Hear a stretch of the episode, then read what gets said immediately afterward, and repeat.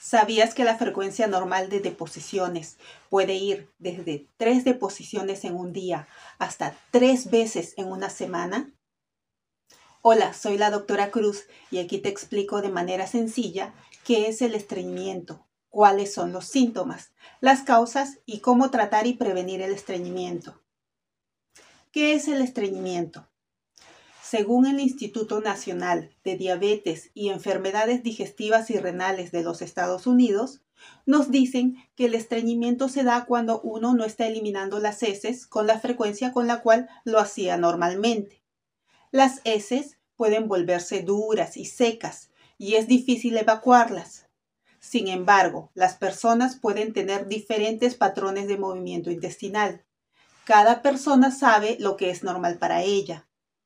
El estreñimiento no es una enfermedad, pero puede ser un síntoma de otro problema médico.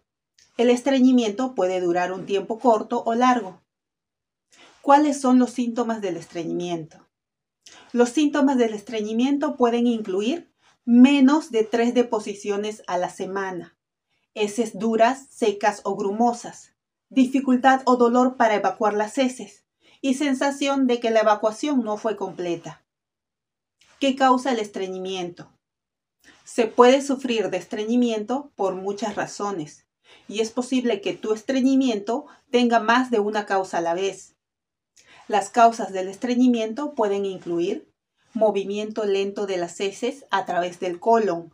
Al colon también se le llama intestino grueso y es donde se produce y almacena las heces retardo en el vaciamiento del colon a causa de problemas en el piso pélvico, sobre todo en las mujeres, y también por cirugía de colon.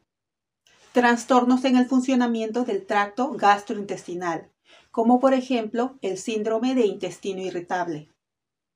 Algunos medicamentos y suplementos dietéticos también pueden empeorar el estreñimiento, como por ejemplo tenemos a los antiácidos que contienen aluminio y calcio, Medicamentos anticonvulsivantes que se usan para prevenir las convulsiones. Los diuréticos que ayudan a eliminar el exceso de líquido en el cuerpo. Los suplementos de hierro que usamos en casos de anemia. Algunos medicamentos utilizados para tratar la enfermedad de Parkinson. Analgésicos o medicamentos contra el dolor. Y algunos medicamentos que se usan para tratar la depresión. El estreñimiento puede presentarse cuando la persona cambia su estilo de vida o sus hábitos diarios. Por ejemplo, las evacuaciones pueden cambiar durante el periodo de embarazo, a medida que envejeces, cuando viajas, si ignoras la urgencia de defecar, si cambias tus medicamentos, si cambias lo que comes y cuánto comes. Algunos problemas de salud y nutrición también pueden causar estreñimiento. Entre ellos tenemos no comer suficiente fibra, no beber suficientes líquidos o estar deshidratado, no hacer suficiente actividad física, enfermedad celíaca, que es un trastorno autoinmune donde hay daño en el intestino delgado debido a una reacción al gluten, trastornos que afectan el cerebro y la columna vertebral, como la enfermedad de Parkinson, enfermedades que afectan el metabolismo, como la diabetes, enfermedades que afectan las hormonas, como el hipotiroidismo, una obstrucción intestinal, que es un bloqueo que no permite que pase comida ni líquido a través del intestino, esta obstrucción puede deberse a tumores. ¿Cómo se puede tratar el estreñimiento? La mayoría de las veces el estreñimiento se puede tratar en casa, con cuidados personales, algunos cambios de los alimentos y las bebidas que consumen pueden hacer que las heces se ablanden y se evacúen con más facilidad. Es necesario consumir más alimentos con alto contenido de fibra, también tomar mucha agua y otros líquidos. Si consumes fibra, debes también aumentar el consumo de agua. Realizar actividad física con regularidad también puede ayudar a aliviar el estreñimiento, ya que ayuda a movilizar los intestinos, Trata de educar al intestino. El médico puede sugerir al paciente con estreñimiento que trate de entrenarse para tener evacuación a la misma hora, todos los días, para ayudarle a ser más regular. Por ejemplo, puede ser útil tratar de evacuar 15 a 45 minutos después del desayuno, porque comer ayuda a que el colon mueva las heces. El paciente con estreñimiento debe darse tiempo suficiente para tener una evacuación intestinal y debe ir al baño tan pronto como sienta la necesidad de hacerlo. Debe tratar de relajar los músculos o poner los pies sobre un taburete para estar más cómodo. Un taburete mejora la posición del cuerpo mientras se evacúa. ¿Cuándo se debe consultar con el médico? Si los tratamientos de autocuidado no funcionan, puedes acudir a tu médico para que te evalúe, conozca la historia de tu enfermedad y en base a eso pueda recetarte algún medicamento para tratar el estreñimiento. Si notas que ciertos medicamentos o suplementos dietéticos te están causando estreñimiento, también debes consultar con tu médico. Es posible que te cambien la dosis o te sugieran un medicamento diferente que no te cause estreñimiento. No se debe cambiar ni suspender ningún medicamento o suplemento sin consultar primero con tu proveedor de salud. En algunos casos, el médico le puede recomendar al paciente que use un laxante durante un tiempo corto y le indicará qué tipo de laxante le conviene más. Solo se deberá usar laxantes si el estreñimiento es grave y los otros tratamientos no han dado resultado. Recuerda que todas las drogas pueden producir efectos adversos, así que debes tomarlos según la receta de tu médico. Por último, y muy importante, cómo alimentarse para prevenir y tratar el estreñimiento. Según el NIH o Instituto Nacional de la Salud de los Estados Unidos, estas son las medidas recomendables para aliviar tu estreñimiento.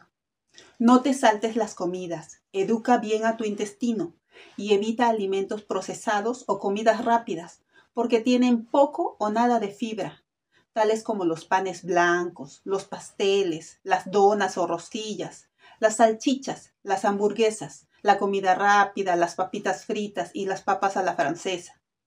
Muchos alimentos son buenos laxantes naturales que te ayudarán a movilizar los intestinos.